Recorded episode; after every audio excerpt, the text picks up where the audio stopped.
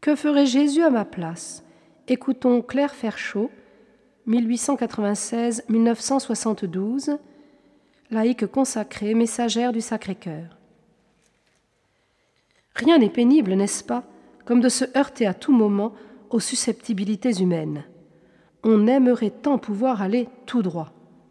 Tout droit? C'est ce que j'ai toujours fait avec tous, car c'est le propre du cœur de Jésus. On disait des premiers chrétiens qu'ils s'aimaient comme des frères. Ne pourrions-nous pas en dire autant de cette affection qui nous unit et nous relie jusqu'à Dieu? N'est-il pas l'inspiration en toutes les délicatesses qui font l'essence même de vos vies à tous deux? J'aime méditer sur la bonté du Sauveur, incarné dans les cœurs de ceux qui sont son image sur terre. Comme je redirai tout cela à Noël, fête si chère aux âmes chrétiennes. Qu'importe, ma petite sœur, l'absence de consolation pour vous-même, si Jésus, lui, a son compte. Ne vous regardez pas, soyez maîtresse de vos impressions, savourant silencieusement les amertumes pour l'amour de celui que vous portez sur votre cœur. Il marche le premier, suivez-le vaillamment. C'est austère, mais bon et durable. Je sens la pointe du glaive au fond de votre cœur. Le sacrifice, quelle grande affaire. Laissez Jésus souffrir en vous. Il y a de ces douleurs si vives qui étonnent même notre acceptation. Ne croirait-on pas que la soumission doit aussi éteindre la sensibilité? Non.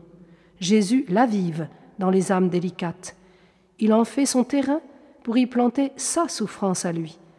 Il ne faut pas se débattre en des larmes qui continuent à couler. Ces larmes ne s'arrêtent que quand il veut. Donnez-lui vos yeux, ou plutôt Laissez-lui le loisir de mettre les siens dans vos orbites et son cœur dans votre poitrine, puis allez à votre travail comme un Christ qui passe, doux, paisible en sa douleur. Pourquoi du tonnerre dans la voix, des éclairs dans les yeux?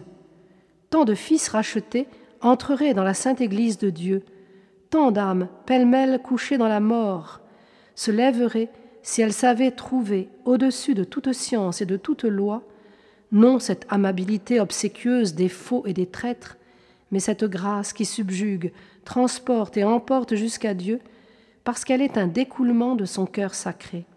Pourquoi ne pas ouvrir à ce voyageur attardé, fatigué, ne pas se lever pour le servir après l'heure sonnée? Pourquoi ne pas donner son lit ou son pain à celui qui arrive en surnombre? Pourquoi ne pas allonger la fatigue d'une journée déjà bien remplie si, à l'heure d'un repos bien mérité, il faut écrire quelques pages de charité à l'égard de ses semblables dans le besoin.